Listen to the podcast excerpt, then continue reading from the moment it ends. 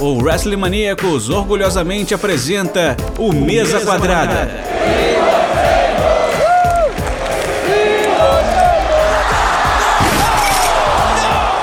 O seu podcast semanal sobre tudo o que acontece dentro e fora dos quatro cantos do ringue.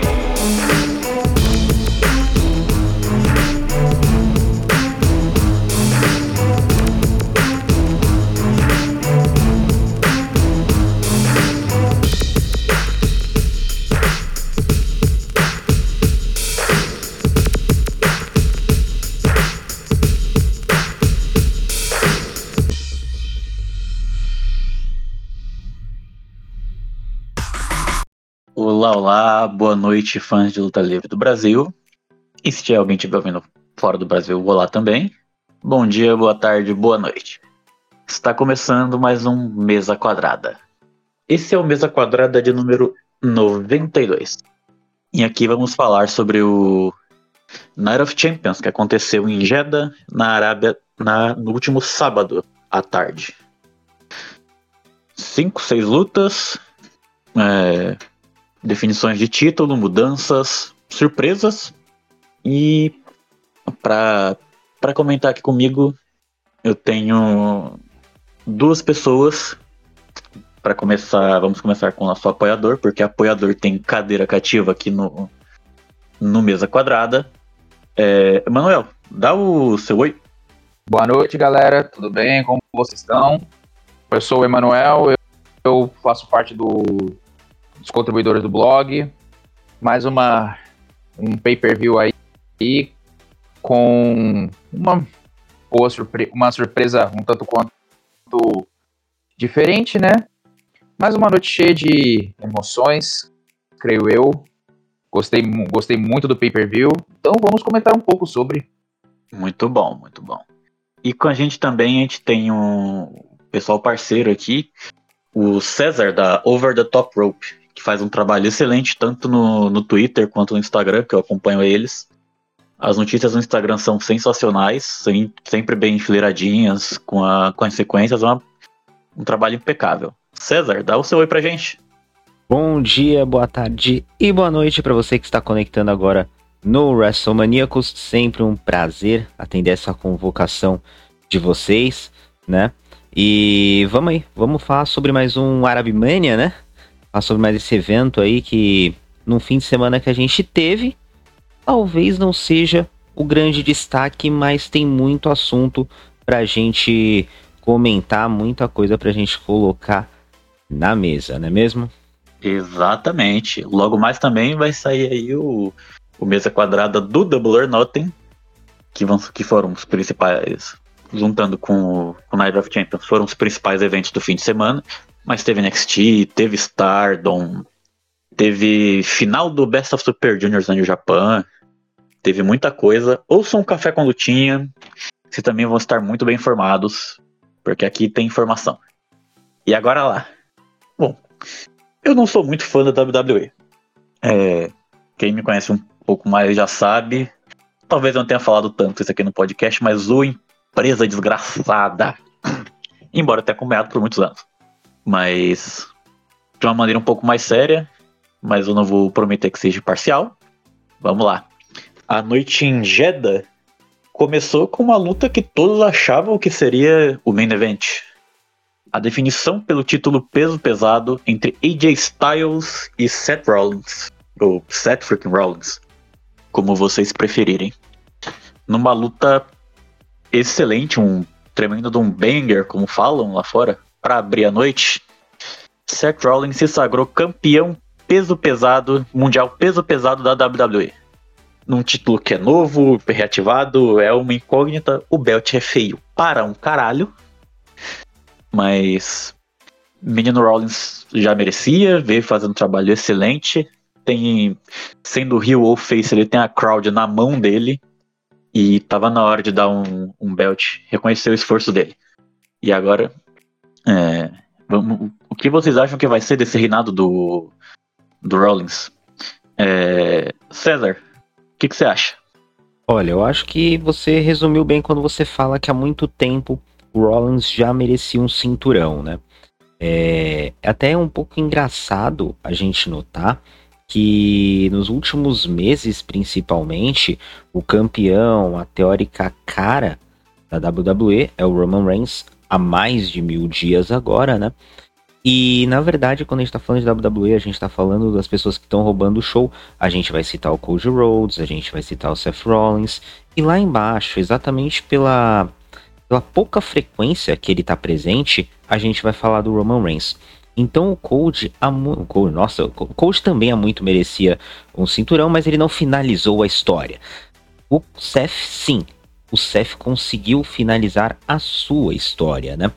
É, o que até me, me pareceu um pouco surpreendente foi a escolha do adversário dele, digamos assim, né? Porque quando foi quando eu vi que estavam estavam na mesma chave, o Koji e o Seth, já vi que não dava para ser a final no Night of Champions, mas a minha aposta do outro lado era o Sheamus. Minha aposta era o Sheamus porque ele passa pelo mesmo processo do Seth. Ele ele tá ali, tá entregando banger after banger after banger after banger, como ele gosta de dizer, mas não consegue chegar ao ouro. É diferente do Seth. Seth teve o, o, reinado como campeão dos Estados Unidos há pouco tempo atrás, o que o Sheamus ainda não teve oportunidade, né? Por nesses últimos meses estar na mesma, na mesma marca, né? Na mesma brand que o Gunter, que é um campeão completamente dominante, né? É, então acho que o Seth mereceu muito essa vitória e ter essa luta contra o AJ Styles também colocou ali com algumas promos da AJ, algumas declarações da AJ, colocou a pulga atrás da orelha se eles realmente iam colocar esse cinturão no Seth, né? Mas totalmente merecido. A única coisa aí que eu discordo de você é que eu não acho o cinturão tão feio assim. De opiniões. Tem muita gente que achou da hora, acho bacana. eu achei feio tentaram pegar o modelo antigo e meter. O que me incomoda é aquele globo no meio. Aquele globo no meio ficou horrível. Sim, sim. Mas o assunto aqui é no Hellbelt. É. Olha, convenhamos, Emanuel, Se, a gente, se a gente for comparar o cinturão antigo com o novo, eu tenho que concordar. Ele tá feio pra caramba. Exatamente, tá. Enfim, Emanuel, com a possibilidade de o campeão do World Heavyweight Championship sair do SmackDown sendo que o belt era fixo do Raw, era fixo do Raw, é, você chegou a pensar por um momento que o AJ Styles conseguiria vencer? E se ele vencesse, o que você acha? O, como você acha que isso afetaria o draft em si, tendo em vista que o AJ é do SmackDown? Ele viria sozinho, ele viria com sua patota, é trazer todo mundo junto com, que foi draftado junto com ele, já que foram como grupo. É, como ficaria isso daí? Então, em vista que, que o AJ é, ele já tem um tempo também que ele não tá tendo nenhum reinado de, de World Champion ou até mesmo de dos cinturões do midcard, eu acredito que não iam trabalhar com ele em grupo se ele ganhasse o cinturão. Eu acho que daria um enfoque nele como o, prim, o assim, primeiro World Heavyweight Champion com esse cinturão novo por um tempo. E eu acho que depois trariam mais do mesmo com ele, como foi antes com o Carl Anderson. É, eu esqueci o nome do, do outro cara lá, eu lembro dele como o, o, o Luke Gallows. Isso, Luke Gallows. Eu lembro, eu lembro dele como Gente. Pra você ver há quanto tempo eu tô preso nesse personagem. É, então eu acredito que depois eles iriam trazer mais do mesmo com ele. E o Seth, é, como ele tá numa fase muito boa, já tem um tempo, a, a, a crowd tá toda, é, bem, bem dizer assim, imersiva na, na gimmick dele. Que, assim, diga-se de passagem, pelo menos minha opinião, eu não gosto muito, eu ainda. Eu ainda preferia aquela aquela gimmick dele do Seth Rick Rollins mesmo. É, então, eu acredito que foi mais bem direcionado ter encaminhado ele pro Seth do que de fato pro AJ. Eu acho que o, o AJ, por enquanto, ele vai continuar no mesmo patamar que ele tá. E não, realmente eu não acreditava que o cinturão ia para ele de qualquer jeito. É, faz, faz muito sentido também. seria, como disse o. Como falou uma vez e virou figurinha, é uma das minhas figurinhas favoritas do WhatsApp. Como disse o Eric, o CK, um ex-membro, isso é uma mijada na cara do bom senso. você bota uma pessoa, você drafta pro SmackDown, bota um campeão, o cara pra ser campeão do Raw e acaba indo pro SmackDown. Já tá uma situação catastrófica com os belts femininos trocados. A Bianca É. Belair campeã do Raw no SmackDown e a Rhea Ripley campeã do SmackDown no Raw. Ninguém entende essa situação. Bem dizer, Então, tem uma tem- bagunça muito grande aí, né? Com, com esse draft. Grande. Tudo. E os bookers, eles devem eles devem estar arrancando os cabelos, com certeza. Eu não duvidaria.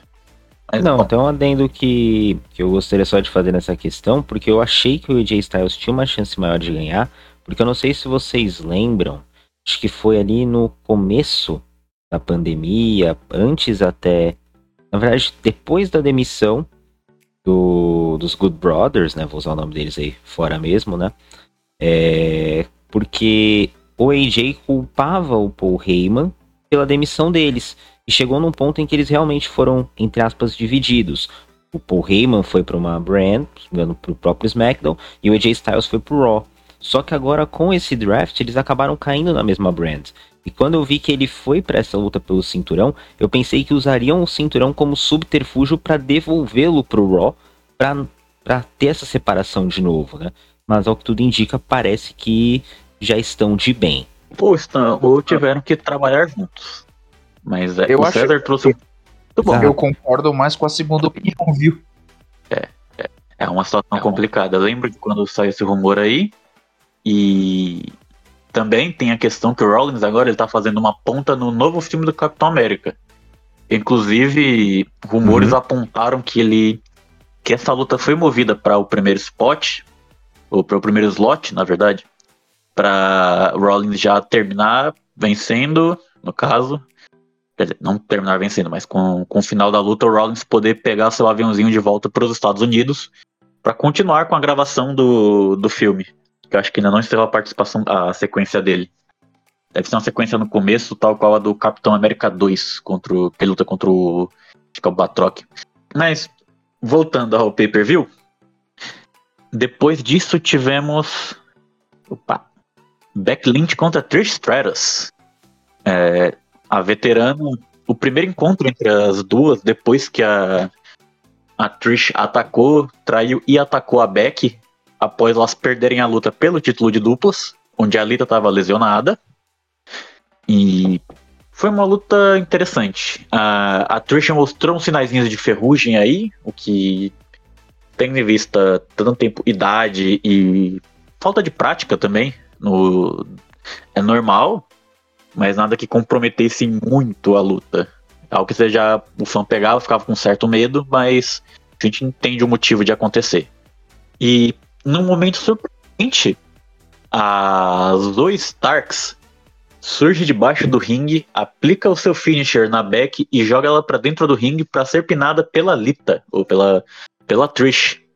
Então, dando a vitória pra Lita no que foi uma das surpresas da noite. Eu tava com uma pequena coisa me dizendo que isso podia acontecer porque essa série de lutas não vai terminar em uma só. Acho que eles vão fazer o melhor de três disso. E nada melhor que a que a Trish ganhar pra é, setar bem as coisas. Emanuel, é, o que, que você achou dessa luta? Olha, olha, eu já devo, eu já devo falar que eu já gostei do, do próprio vestuário da Beck, é, trazendo bem aquele estilo Kill Bill, né?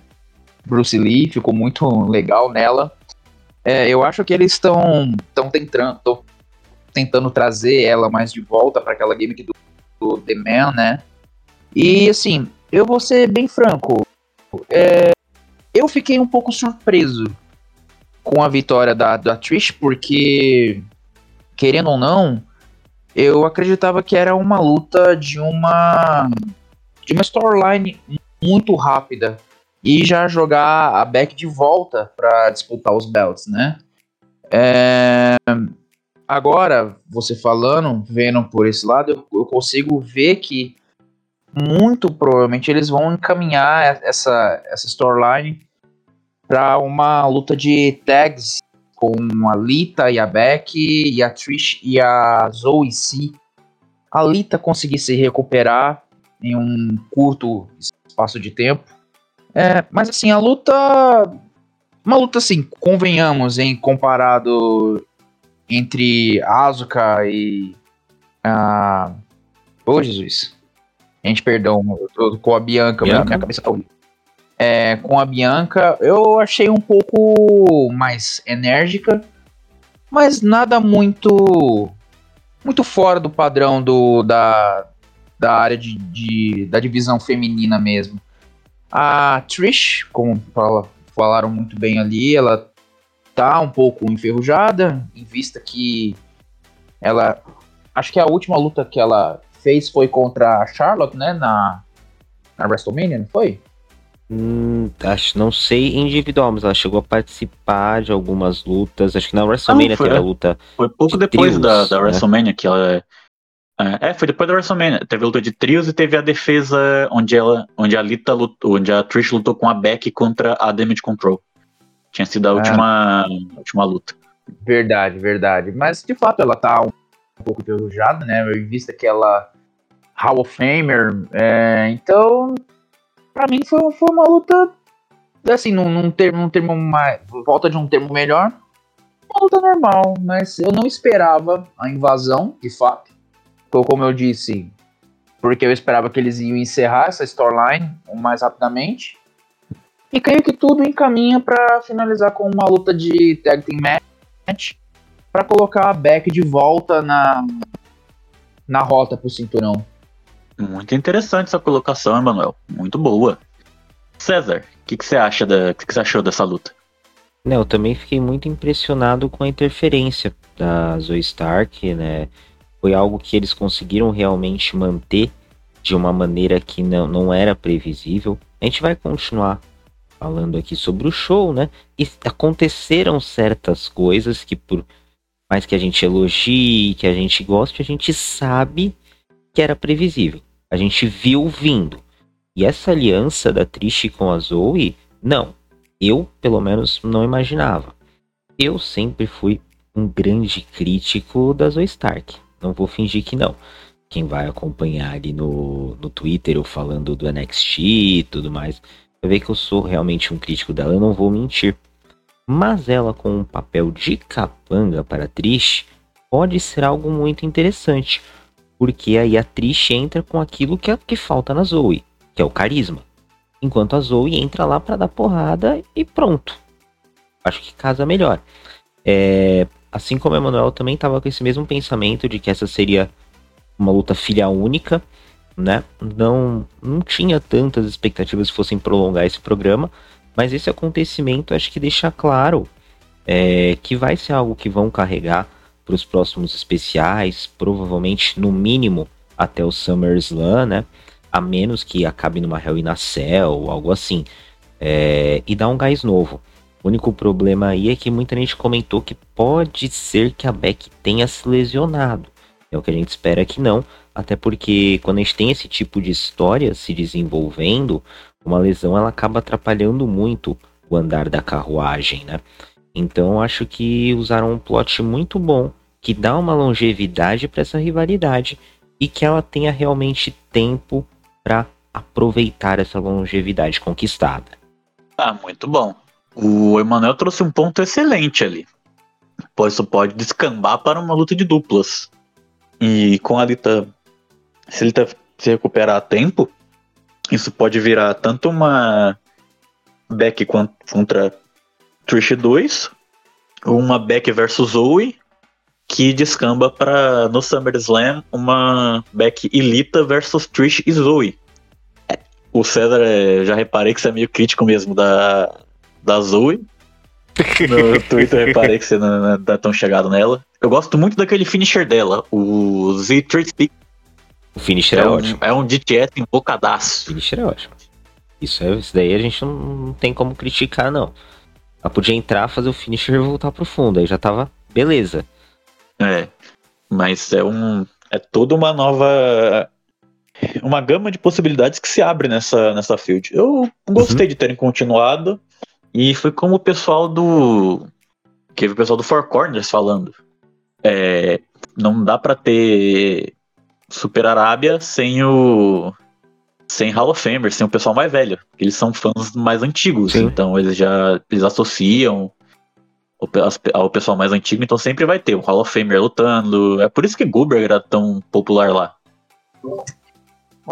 É, francamente, eu, essa parte do Hall of Famer é. Eu, eu ainda tô pasmo deles não terem colocado o Triple H pra lutar ainda mais uma vez lá. O coração do homem não aguenta não, mano. Pelo amor de Deus. Não aguenta não. Aí eu, eu não tô preocupado, mas é de, de, de ver o ingresso vendendo, isso sim. Não, o homem pode morrer lutando. Calma. Não vamos assim. Mas vamos seguir. Após ah, essa luta, a gente teve o Intercontinental Championship Match de Gunther contra Mustafa Ali. O Mustafa Ali recebeu um vídeo package enorme mostrando toda a relação dele com a, com a Arábia, mesmo ele não sendo árabe, ele sendo de descendência paquistanesa, mas a questão religiosa é muito forte. Fizeram uma, uma promoção bem legal para para hypar ali mesmo, que vinha numa draga no semanal incrível. É, vinha, É. vinha meio vinha meio ruim no, na questão do semanal ali. Mas era uma luta que eu achava que seria um squash. Que seria aquele squashão pesado. O Gunter é um, é um wrestler muito dominante.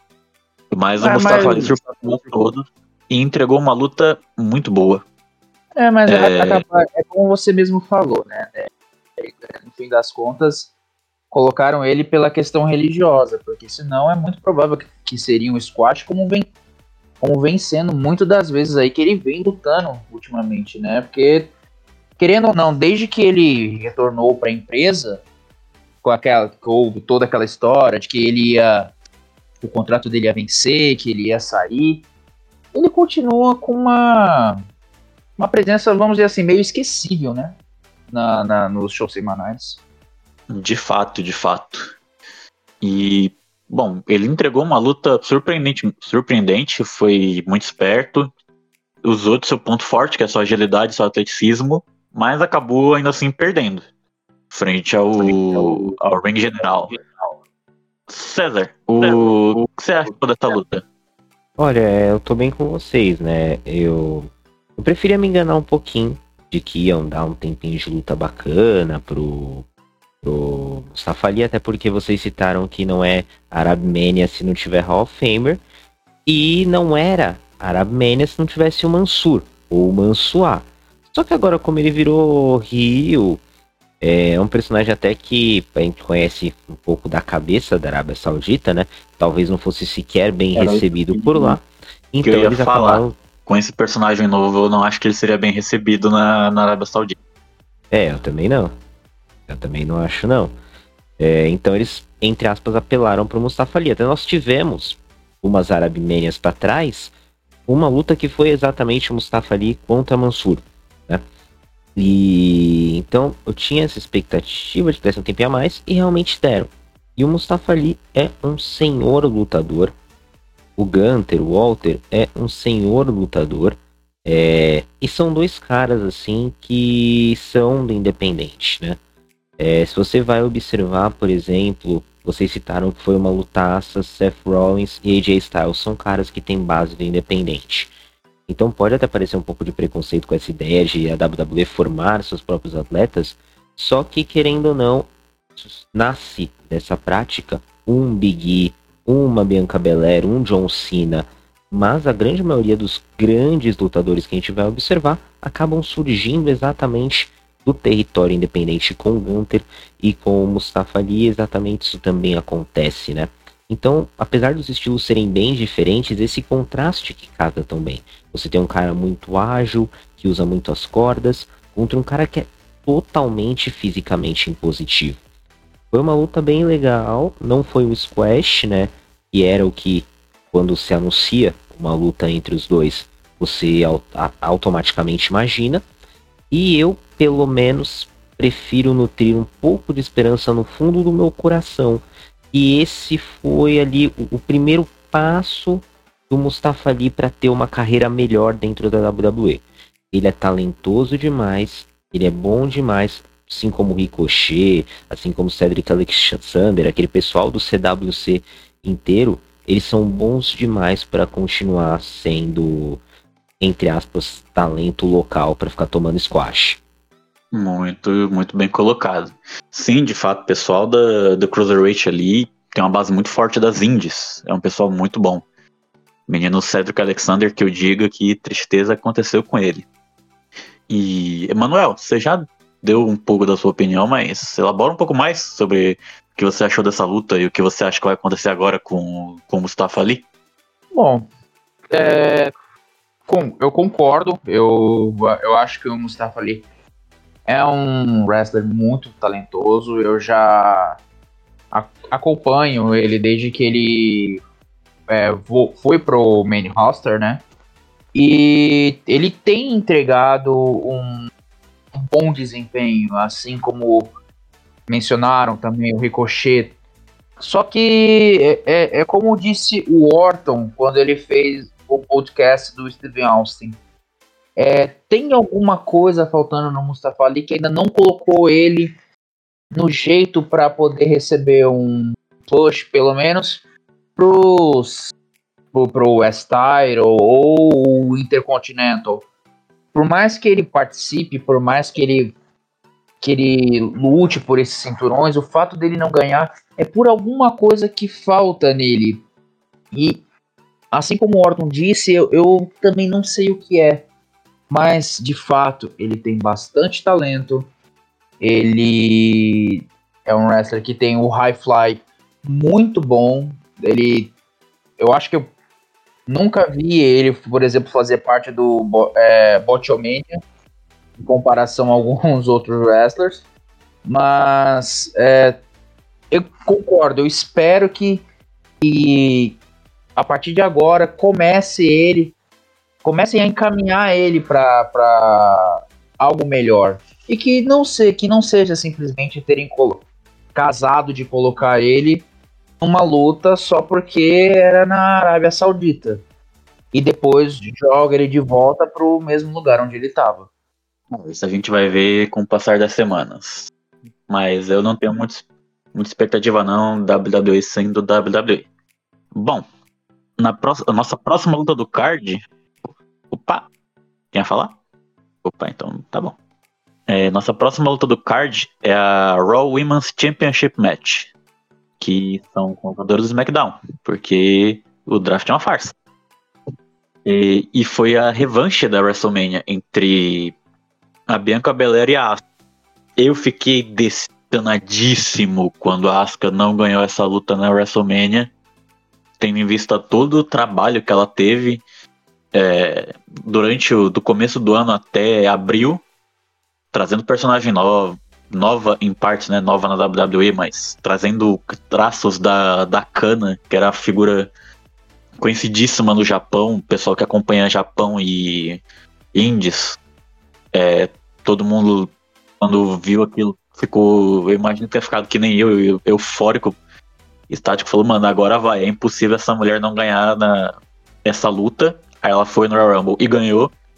E aí a. A empolgação bateu lá no peito, todo mundo ficou galudaço. Falou: essa mulher vai ganhar o título. Chegou na WrestleMania, perdeu, coitada. Acho que ela tá 0-5 em WrestleMania, sendo que esses 0 é o número de vitórias e cinco derrotas. Mas numa luta bem. Uma trocação interessante com, com os estilos das duas. O striking da, da Asuka e o estilo mais voltado para a força da Bianca e para força e atleticismo se encontrando bem. A Asuka acabou sendo mais esperta e saiu com a vitória. No que foi uma das maiores surpresas da noite, porque ninguém esperava que ela fosse ganhar agora. É, a ganhou usando de sua inteligência, porque ela principalmente ela usou o Mist na, na Bianca, só que a Bianca, quando a Bianca escapou, a Bianca não percebeu que ela não tinha usado toda o líquido que ela usa pro Mist. Ela só deixou uma parte guardada. No momento de distração da, da árbitra, a jogou a Mist na mão e quando a Bianca pegou ela para fazer o finisher, a Asuka esfregou o misto da mão nos olhos da Bianca, assim distraindo e conseguindo o golpe que faria a faria campeã, a nova campeã feminina do Raw. É... César, o que, que, você achou dessa luta? Que para mim foi uma das lutas da noite. É, eu acho que foi uma luta interessante, né? A gente, é lógico, pode pesar um pouco aquela questão, é, como eu posso dizer, de lutas que acabam se repetindo muito entre os shows, né? Mas eu realmente também não esperava uma derrota da Bianca nesse ponto. Mas era claro, uma, uma simples busca, pelo menos aqui na, na comunidade brasileira, você já veria que há um desgaste muito grande da imagem da Bianca Belair, a exemplo do que acontece com Roman Reigns, né? É, então, há esse desgaste, o reinado dela, quanto face, já começava a se tornar um pouco insustentável. E acho que a luta até teve seus pontos de interesse, como você disse, são duas lutadoras boas. O, o estilo se, se encontra também né, nas diferenças. A Bianca, apesar de mais forte, trabalha mais com agilidade, enquanto a Asuka é uma striker, né? Trabalha com soco, muito mais. Ela é nata nisso, né? Já vem desde os tempos dela lá no Japão. É, o que eu fiquei assim meio. meio. Não sei se ressabiado seria a palavra, mas eu não fiquei muito satisfeito dessa história foi a maneira como ela se construiu, né? Do backlash pra cá. Como a gente chegou aqui. É, acho que acabou ficando um, um, um, pouco genérico, não sei. A gente tinha uma, uma Bianca incomodada por ter sido, abre aspas, humilhada em sua cidade natal. Asuka nunca teve personagens falantes que iam trazer é, toda uma história numa promo, nada disso, mas também chegava lá rindo e cuspia na cara da Bianca. Mas eu tenho expectativa que com essa nova personalidade da Asuka e dando um tempo também para a própria imagem da Bianca, é, como posso dizer, se renovar ou então sair um pouco do forte para ela poder voltar a ser a face, ou até como algumas notícias indicam que ela e os Street Profits podem fazer um, um heel turn, né? Podem virar vilões em breve. Não sei. Eu acho que tanto perder o cinturão foi positivo para Bianca para poder dar uma refrescada no personagem no mínimo, quanto também foi positivo para Asuka que com essa nova personalidade acho que tem um potencial para fazer reinados ainda melhores do que os que ela já fez até aqui. Então acho que assim, talvez o caminho não foi bom, mas o destino foi a vitória no Night of Champions. Acho que entregou um, um futuro interessante. Muito bem, muito bem colocado, César. Eu ainda acho que passou um pouquinho no ponto tendo passado da WrestleMania, mas como pelo que o pessoal, pela venda da para para Endemol teve toda aquela Endemol, não lembro. É, teve toda aquele, aquela comoção que até que não trocaram os a maioria dos campeões por causa disso é, acabou chegando nesse momento e a Asuka finalmente conquistou o cinturão, conquistou o seu momento e agora vê o que o futuro reserva para para essa Asuka barra cana é, dentro dos rings do WWE. Uh, uh. Emanuel, Emanuel, o que você achou dessa, dessa luta? Bom, eu concordo com você, Kaique. Quando ela voltou para a época da WrestleMania, eu dava quase como certo a vitória dela. Mas em vista que a Bianca, naquela época, o hype dela ainda estava muito alto, especialmente é, pela forma como ela reconquistou o cinturão da, da Beck e foi fazendo o reinado, até então é, foi, eu retratei com uma normalidade. Em vista que é, e esse Night of Champions é para mim também foi uma surpresa maior ainda a Asuka ganhar especialmente pelo jeito que ganhou, né? Em vista que ela usou de uma artimanha para referee não, não ver. A, eu tenho que dizer de passagem, elogiar a Bianca por ter vendido muito bem esse final, porque até mesmo no pós-luta, ela reagindo, é, sacudindo o olho, como se, como se tivesse de fato é, levado o, o mist direto na, na cara.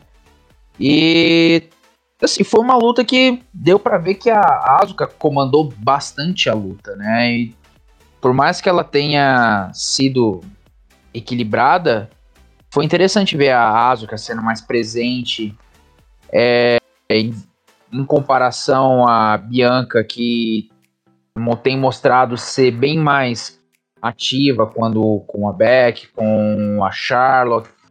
Então, assim, foi uma luta interessante com um final bem surpreendente, na minha opinião. Eu não esperava ver a Asuka ganhando um cinturão tão rapidamente, digamos, digamos assim, rapidamente, desde seu retorno.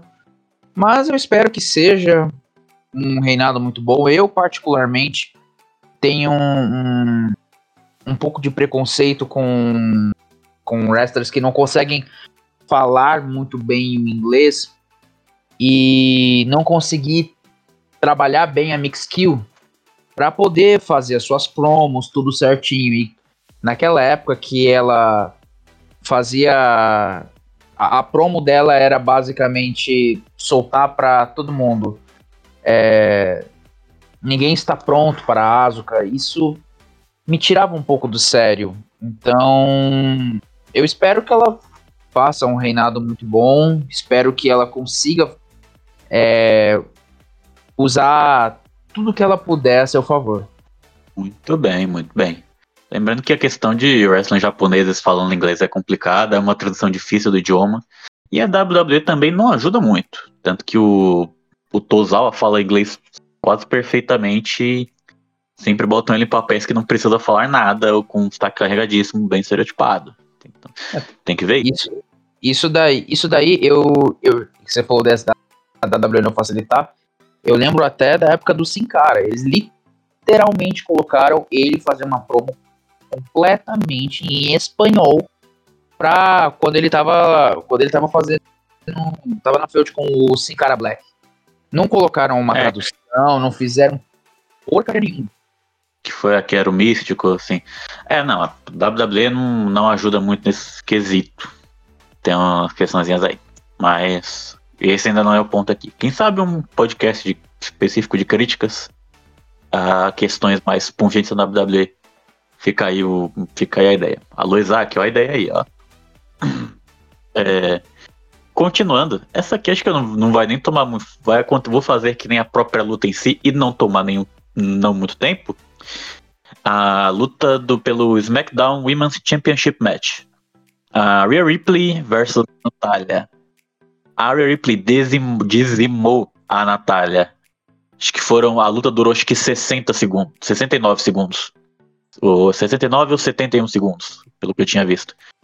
É, graças à distração do Dominic, a Rhea simplesmente aniquilou a Natália do começo até o final da luta. A Natália não teve reação nenhuma.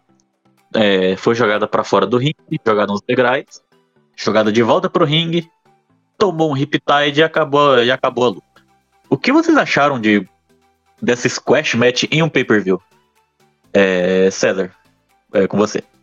Olha, se você quer que eu seja conciso como a luta, eu tenho poucas palavras para usar. Só que a participação nesse fim de semana, como a gente citou no começo do programa, tão cheio de luta livre, né?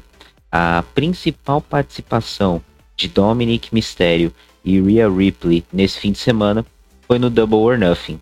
Isso é o máximo que eu posso te dizer para ser conciso. Olha o spoiler, olha o spoiler, César. Tem podcast.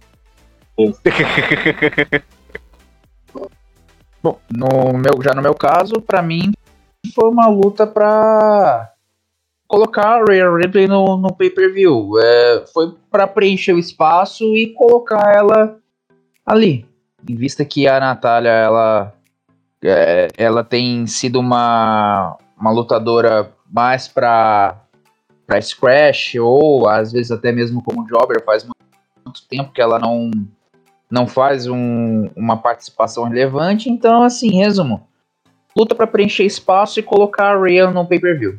Só.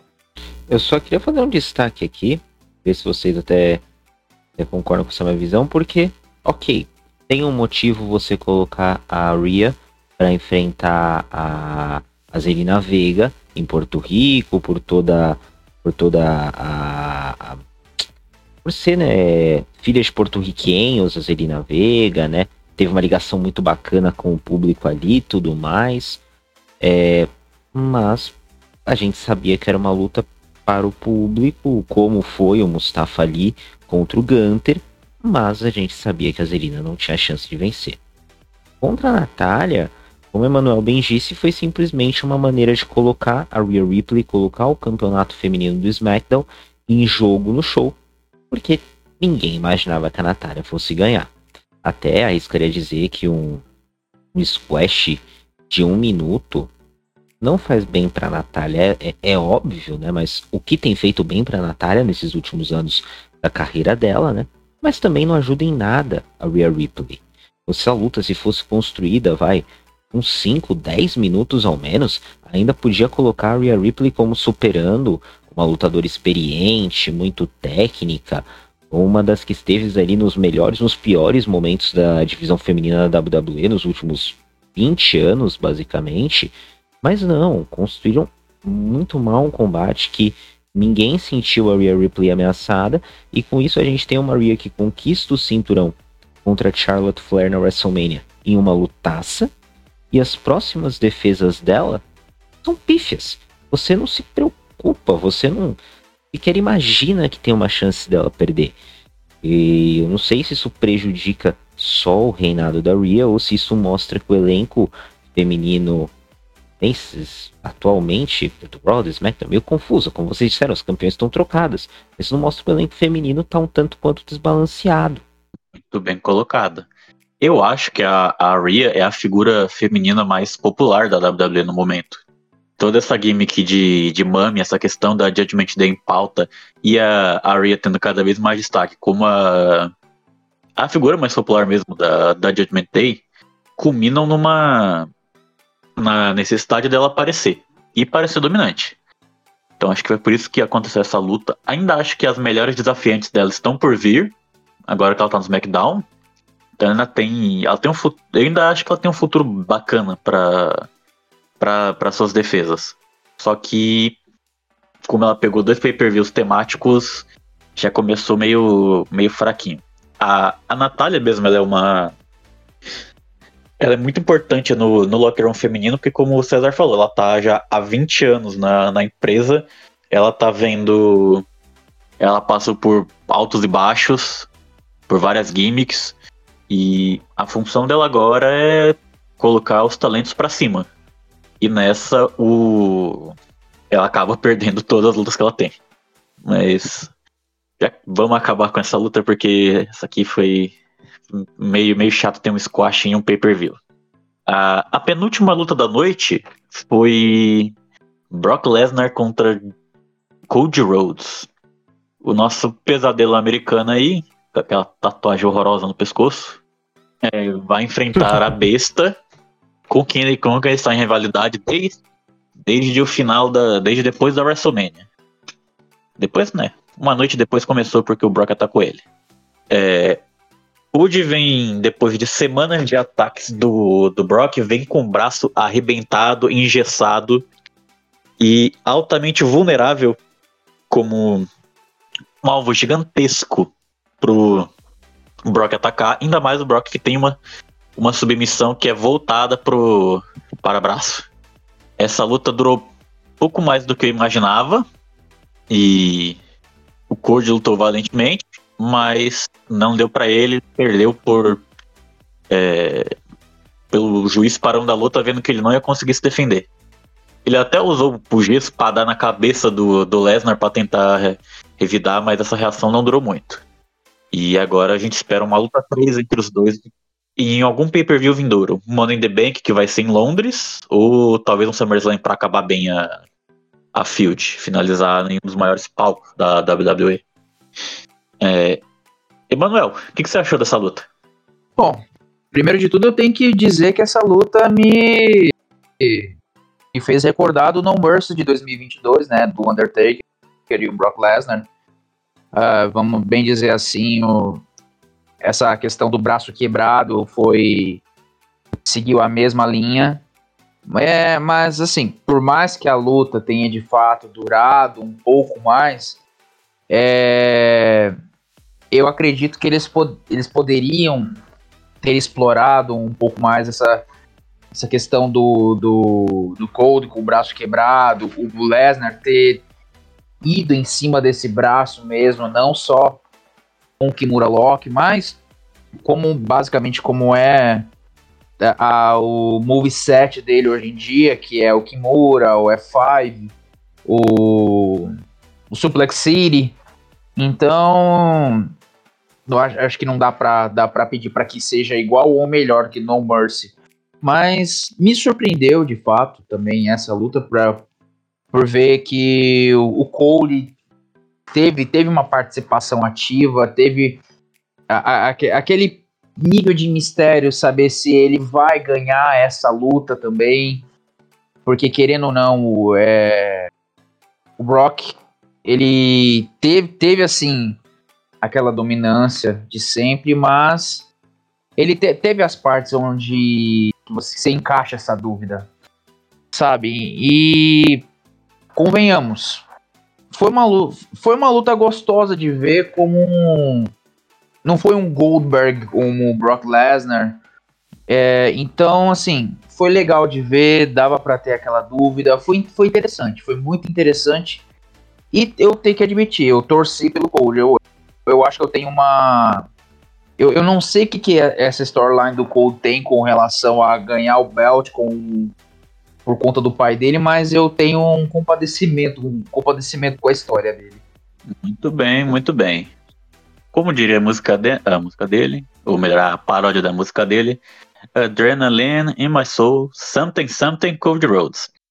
É, César, um, você acha que essa que eles iam abusar novamente do fato do, do Cole estar lesionado e ganhar uma luta, como fizeram com, com Rollins ano passado?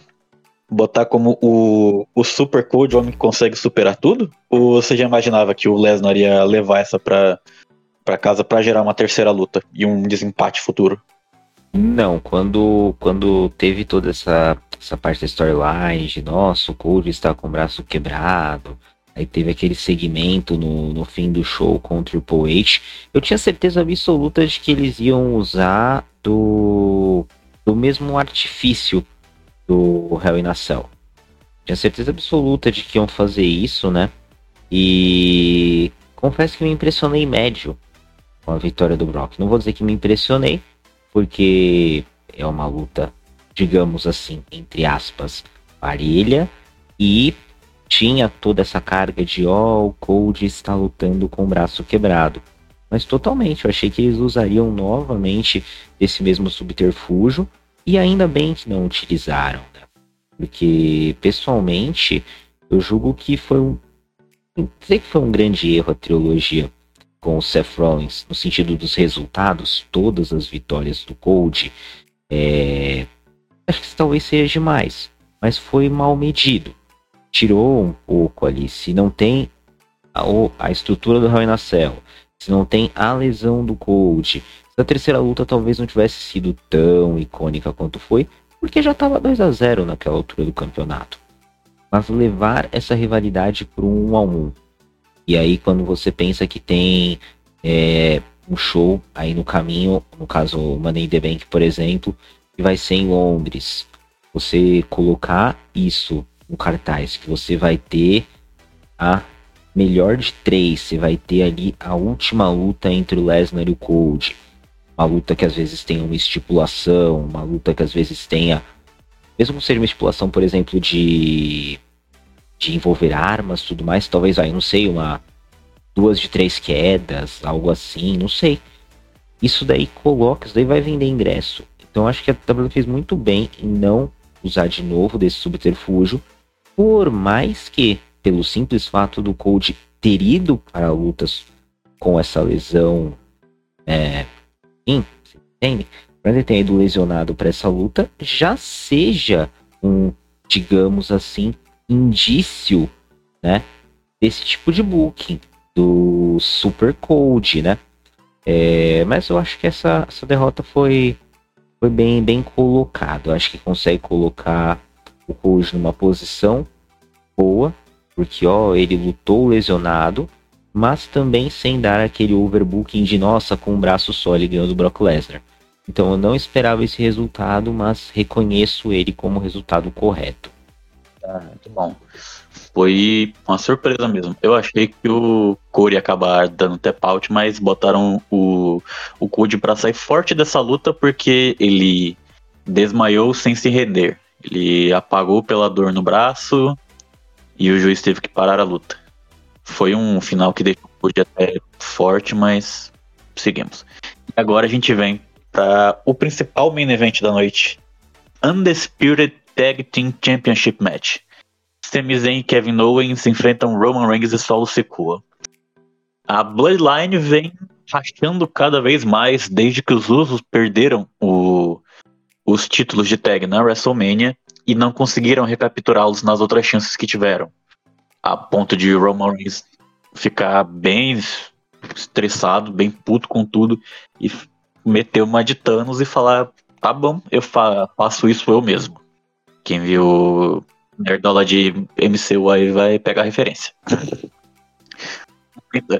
no momento lindo de, do, do Semi fazendo a introdução em árabe.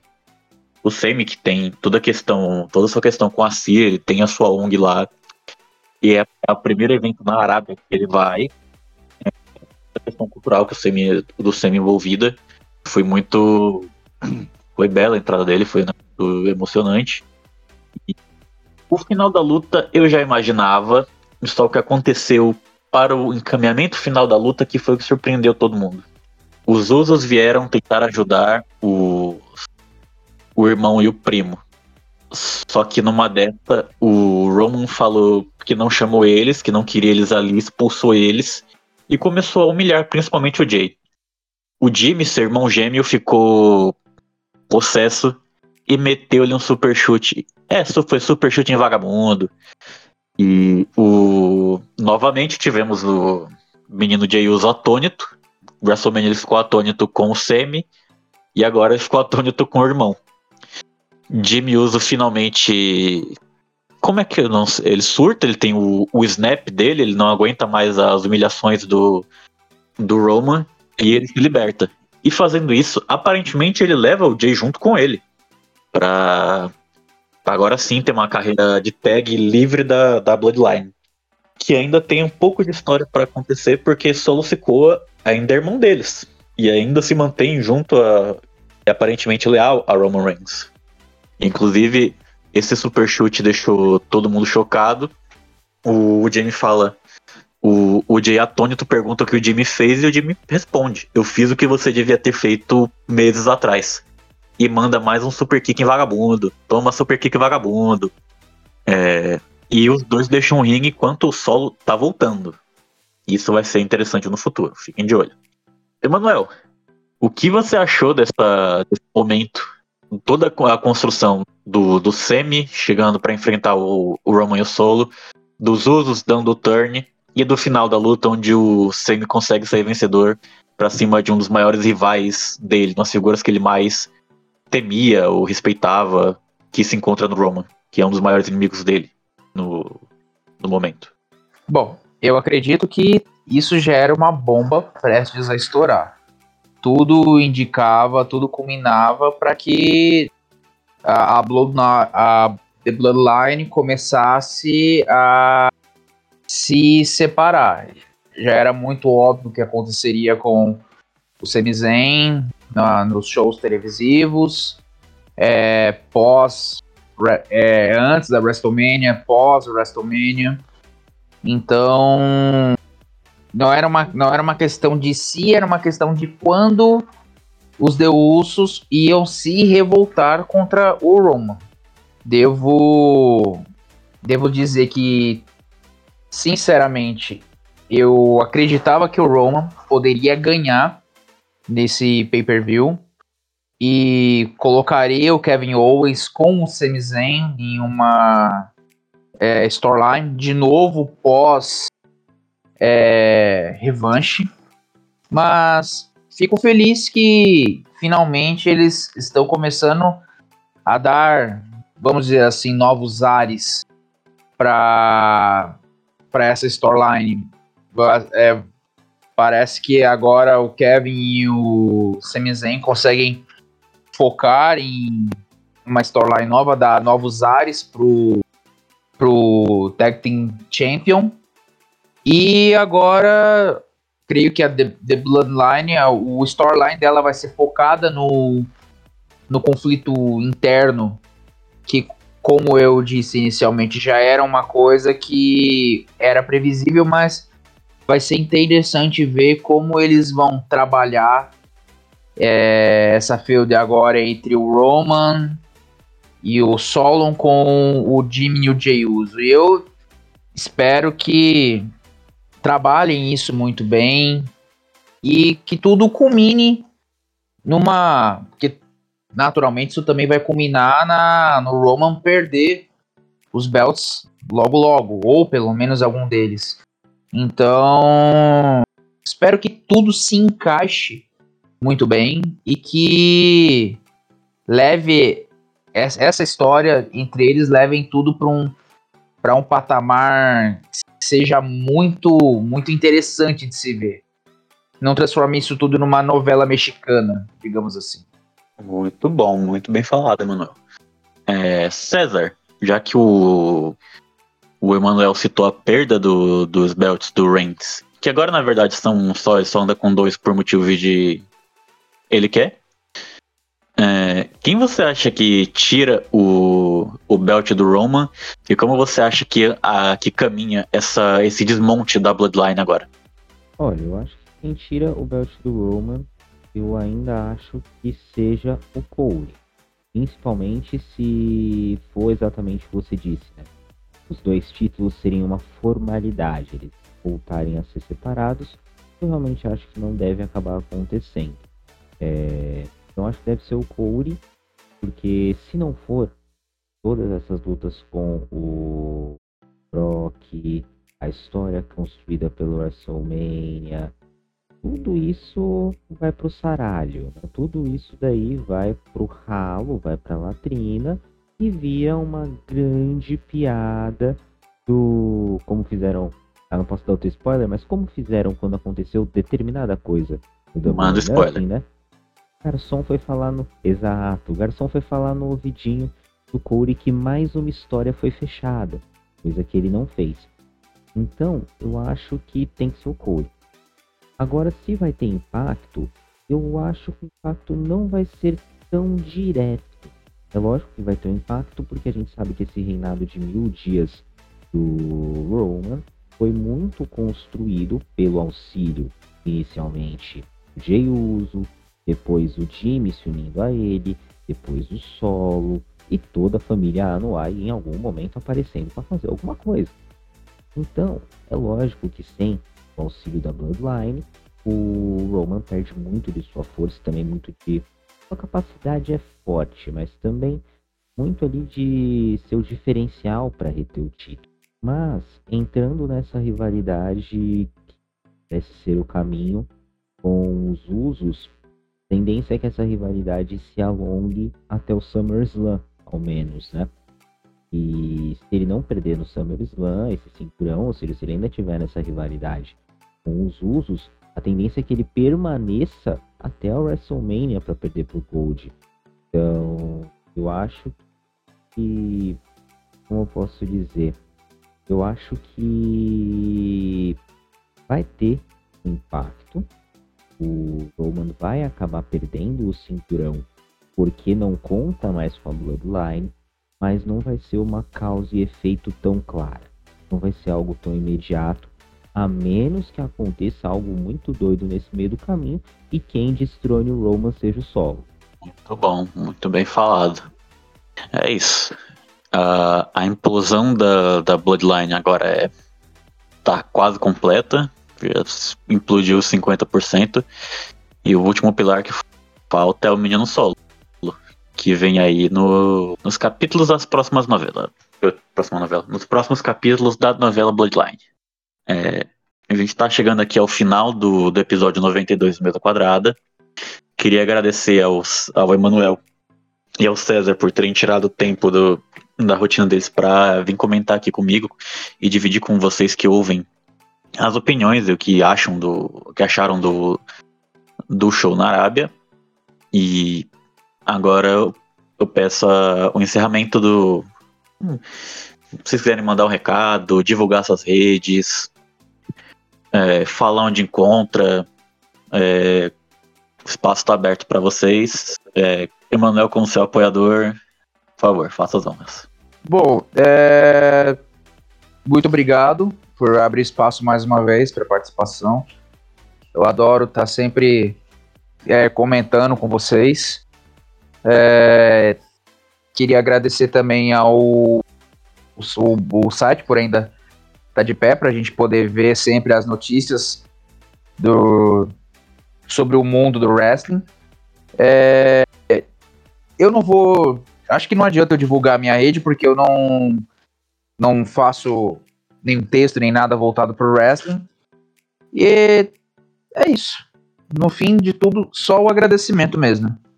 Opa! A gente tá aqui trabalhando para manter o site pro, pro pessoal tá ter um espaço onde com quem conversar, essas coisas. E pessoal que apoia, pessoal que seguiu o exemplo do, do menino Emanuel quiser apoiar, a gente é muito grato, é o que ajuda a gente a manter o site no ar, além, claro, do trabalho de todo mundo da, da equipe. É, César, que é um parceiro da, de uma página também muito, muito bacana. Divulga seu trabalho, divulga Over the Top Rope também, divulga o seu Twitter pessoal, Instagram, tudo. O microfone tá aberto para você, meu camarada. Ah, mais uma vez, né? Não tem como fugir disso, a gente tem que agradecer aqui esse convite, né? A paciência de vocês também aí, vocês estão, né? A gente abriu o tempinho da rotina, vocês são um pouquinho mais do que eu, porque vocês ficaram me esperando pra gravar, né? A gente tá aí nessa correria, mas abrimos esse espaço na agenda para falar da Arabmania. A única diferença é que a gente não fez isso no meio da tarde, que nem foi o show. Mas enfim, vocês encontram os conteúdos, né? Do OTTR no Instagram, arroba over the top rope underline Brasil e no Twitter, arroba OTTR underline BR.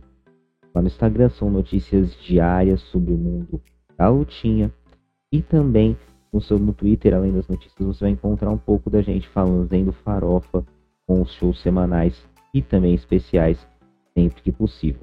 Nós também temos um podcast, na verdade, dois podcasts. O podcast do OTTR, que é um podcast histórico sobre luta livre, né? Onde a gente vai pegando alguns temas, explicando é a enciclopédia da luta livre, como a gente toma a liberdade de dizer. E também recentemente, neste ano, começamos a fazer também um podcast de entrevistas sobre a terceira corda, né? Onde a gente recebe pessoas aí de que de qualquer maneira estão ajudando a comunidade da lutinha. No primeiro episódio recebemos o Isaac aqui do WrestleManiacos, mas também já conversamos com a Laura da FWE, Bruno da IWF, conversamos com o Luan e da Disconnected. E se vocês me permitem fazer o jabá, ainda nessa semana sai um papo que a gente teve com a Gabu, jogadora vocês devem conhecer aí do mundo da lutinha, né? E seguimos aí trabalhando. Eu peço a liberdade também para trazer um, um, bastidor. A gente está gravando esse episódio um dia, é, dois dias na verdade, depois do Night of Champions. E quem é aqui de São Paulo sabe que a gente teve a virada cultural esse fim de semana. E eu fui participar das atividades da BWF lá no Sesc Belenzinho. E em primeira mão posso dizer para vocês que luta livre não é de mentira, porque eu fui fazer um leapfrog, né, pular por cima do meu coleguinha, acertei minha canela na cabeça do cidadão, eu ganhei um segundo joelho na canela, o cidadão sequer vivendo o show da luta livre, espero que esteja bem e aproveito o espaço para pedir desculpa pela canelada na testa. Opa, maravilha. Então, pessoal, o, as redes do, do Over the Top Rope também vão estar tá na descrição do podcast. Já Isaac, tem mais um trabalho para você aí, ó. Por precaução. E aqui se encerra o Mesa Quadrada número 92. Uma noite na Arábia com o Night of Champions. É, a WrestleManiacos é um projeto que é um projeto colaborativo, onde a gente fala sobre luta livre de vários lugares. Se você quer fazer como o Emanuel que teve aqui hoje e apoiar, é, o link do, do Apoia-se a partir, temos a partir de R$ reais. Isso ajuda muito. Uh, a gente tem custos para manter o site no ar, manter o servidor. Pessoal que é apoiador pode ganhar alguns brindes também. E a gente pode. A gente precisa disso para manter. Para se manter no ar. E, e se manter trazendo podcasts, artigos, algumas entrevistas futuramente. Ah, não sei se a gente vai voltar com a Twitch, isso aí tem que ver com o Isaac. É, mas é, apoiem o criador de conteúdo sobre a luta livre. E fica aqui meu, meu boa noite. E obrigado, obrigado por ouvirem e boa semana para todos. Wrestling Maníacos Podcast. Há mais de 10 anos sendo maníacos por wrestling. Acesse wrestlingmaníacos.com e confira.